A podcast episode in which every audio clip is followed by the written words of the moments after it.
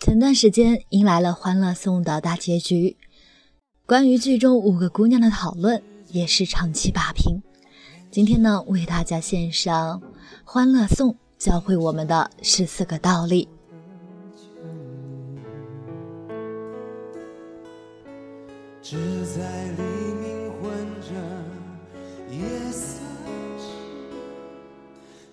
渐渐重叠的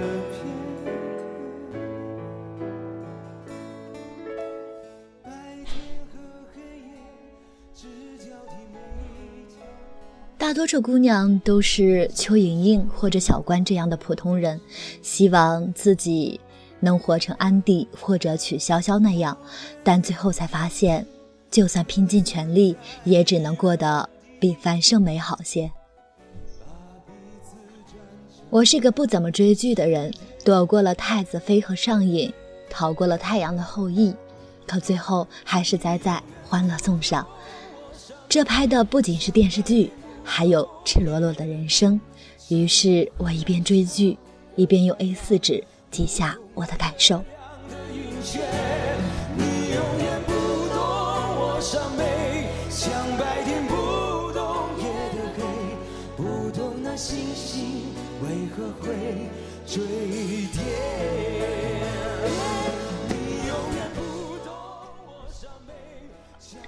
一。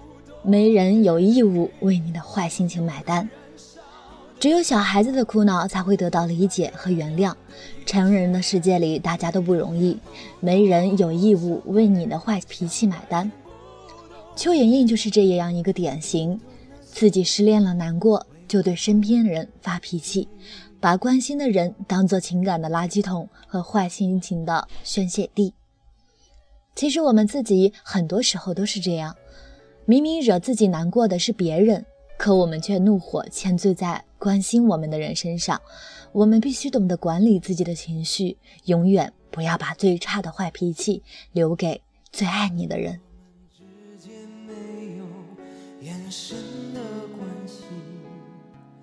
没有相互占有的权利只在。二，长得好看的确是优势。关雎尔向安迪抱怨：“果然，这个世界是看脸的，美女左右逢源，丑女四处碰壁。颜值这个东西就像放大镜，可以把你的优点放大。一个会做饭的女人没什么，但是对于一个美女来说，会做饭就成为优点。一见钟情，钟的是脸。”就连老实巴交的关雎尔，不也在看到赵医生后立刻春心萌动，果断拒绝了林师兄的好意。同样，如果樊胜美只是一个长相平庸的女孩，王百川还会任凭小美误羞辱后一如既往的心中藏之，无日忘之吗？有时你在感情上的失败，不是你对他不够好。不是自己性格有问题，不是你们之间有太多无可逾越的现实，而是你长得不够好。我们必须承认这个看脸的世界，唯有承认现实的残酷，我们才知道查漏补缺，通过其他方面来提高自己的核心竞争力。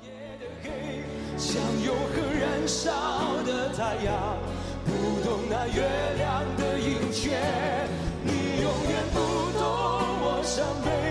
像白天不懂夜的黑三，再好的爱情也经不起利益的考验。曲筱绡给白主管塞了一条纸条，安迪指责小曲太过分了，樊胜美却冷静地说道：“一个是长得像妖精一样的富家女，一个是长相一般的外地女孩，都市中人，实际的很。我不给白主管开脱，渣男就是渣男。只是这句话让我思考：爱情真的经得起？”利益的考验吗？小情侣在路边喝稀饭很浪漫，天天喝稀饭还浪漫吗？我给你十万，你和他分手，你可能会说不。但是如果这个价码一直往上涨，二十万、五十万、一百万，你还能继续坚守吗？天和黑夜只交替每一无法想象对方的世界。四，如果不行动，鸡汤永远只是鸡汤。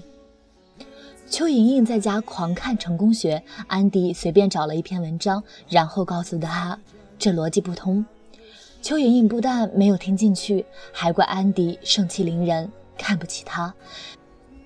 先不说市面上的很多鸡汤夹杂着大量的砒霜，让人喝死。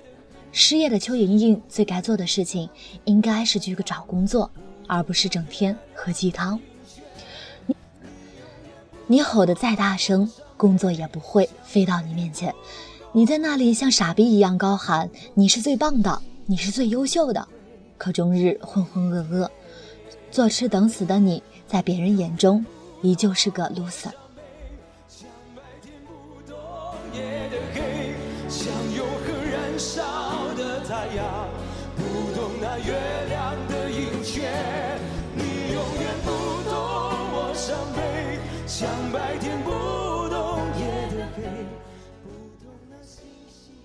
五，不要轻易帮忙。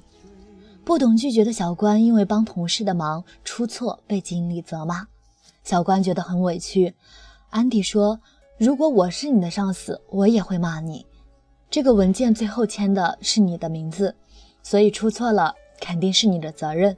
至于你是不是帮别人的忙，这个不重要。”我们生活中也经常遇到帮别人忙的情况，有的时候我们也会有反正是帮别人做的，不需要那么认真的想法。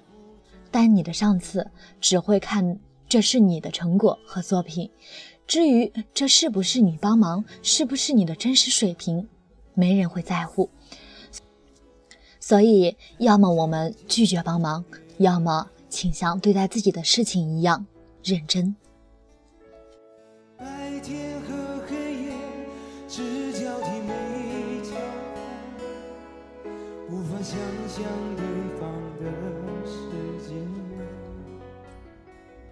六，你可以没见过世面，但请保持淡定。安迪带小关和邱莹莹去一个豪华餐厅吃饭，安迪客气地问大家吃饱没，小关说吃饱了，可邱莹莹却说没吃饱，想尝下安迪那块。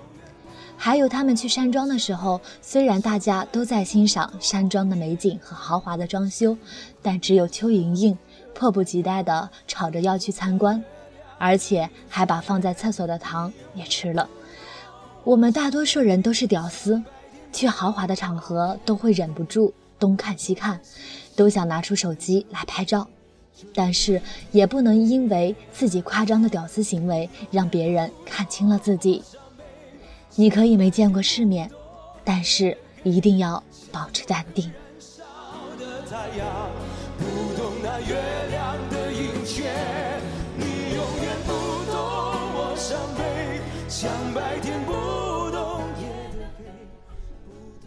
七，善于向优秀的人学习。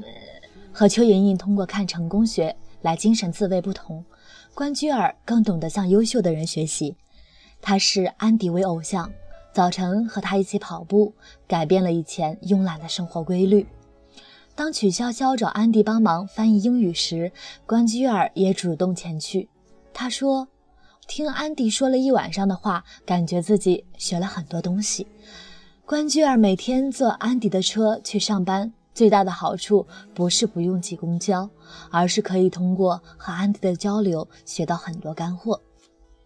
我们与其整天在朋友圈发鸡汤，还不如找一个身边优秀的人，想办法接近他，耳濡目染的学习对方的优点和好习惯更有效。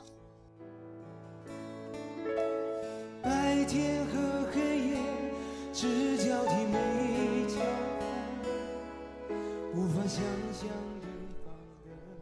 八，孩子讲对错，成人讲规矩。邱莹莹当众揭发白渣男被停职后，感到特别郁闷，觉得自己明明没有做错，为什么还会受到处罚？樊胜美告诉他，江湖上最讨厌一种人，就是不懂规矩的人。职场如战场，江湖有江湖的规矩，不懂规矩的人是无法在江湖上立足的。成人的社会有太多的圈子，不同的圈子有不同的游戏规则。身处外围的我们，没有太多的资格去质疑正确与否，我们只有遵循规则。就永远不要为了爱情舍弃工作。邱莹莹就是一个典型。会计课不认真上，只知道谈恋爱。工作的时候眼睛也没有离开过白主管。再看看安迪，从来不会因为谈恋爱而影响工作。很多姑娘一谈起恋爱来就不管不顾，除了心上人以外什么都装不下了。但是别忘了，恋爱要谈，工作要做。而且这年头情侣分手的概率比被炒鱿鱼的可能性还要大。男票会中途离场，但累积的知识不会离开自己。这个世界上最值得付出时间和精力的东西是投资自己。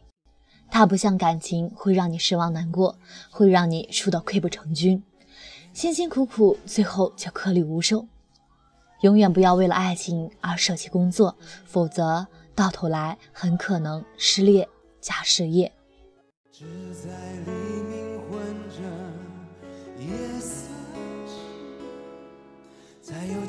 渐渐重叠的片白天和黑夜。十，别高估了自己的人际关系。樊胜美总以为自己认识很多人，总以为那些男人都愿意帮助她。等到需要钱的时候，打了一通电话，却发现没人愿意搭理她。可是，只有当我们有困难的时候，才知道谁是真正愿意帮助自己的人。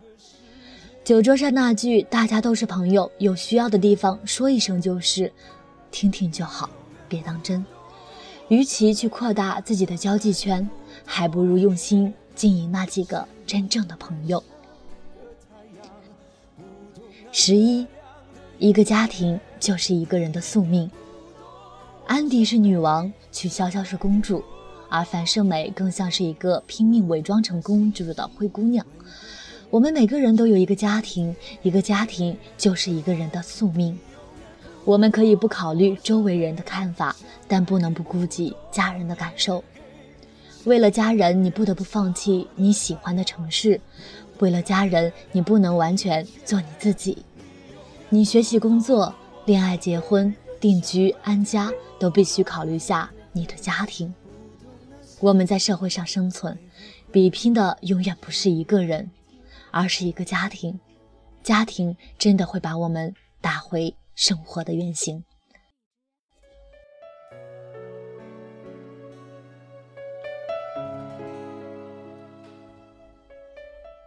十二，不要用标签去看一个人。安迪还没入公司时，大家觉得这么年轻漂亮就做高管，一定是上位爬上去的。可当安迪开完会后，大家却被他的聪明和才智折服。曲筱绡一开始看不起老女樊胜美，认为她就是想靠男人上位，贪图名利。后来看到她家庭后，开始明白了她的处境和困惑。曲筱绡工作上认真努力的样子，改变了我们对富二代败家的看法。我们没必要用标签去看一个人，人是复杂的动物，我们不能按照标签简单的对号入座。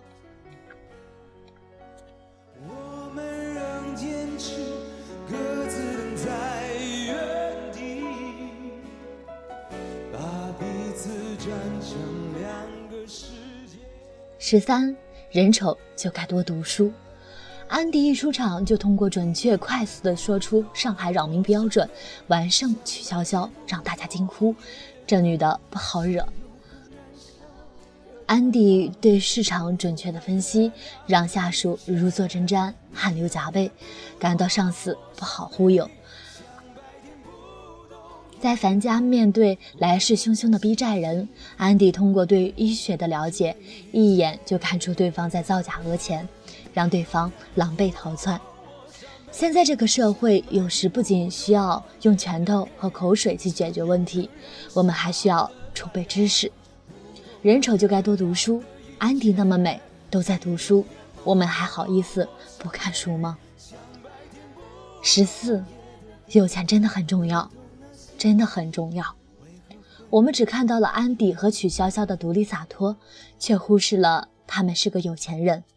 如果曲筱绡是个穷二代，还有个哥哥来分家产，他还能那么洒脱吗？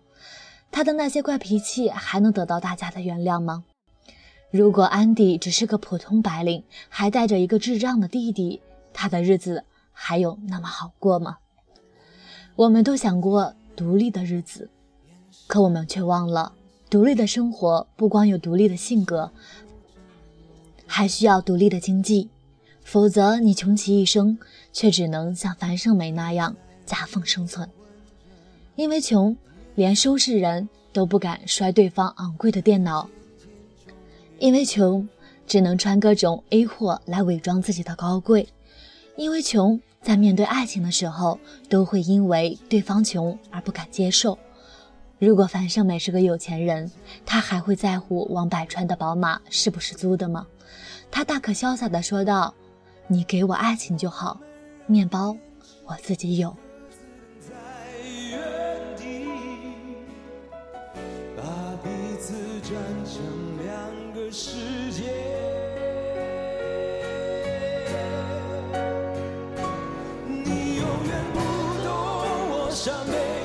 像白天不懂夜的黑，像永恒燃烧的太阳，不懂那月亮的。你永远不懂我伤悲，像白天不懂夜的黑，不懂那星星为何会坠跌。你永远不懂我伤悲，像白天不懂，燃烧的太阳，不懂那月亮的盈缺。你永远不懂我伤悲，像白天不懂夜的黑，不懂那星星为何会坠跌。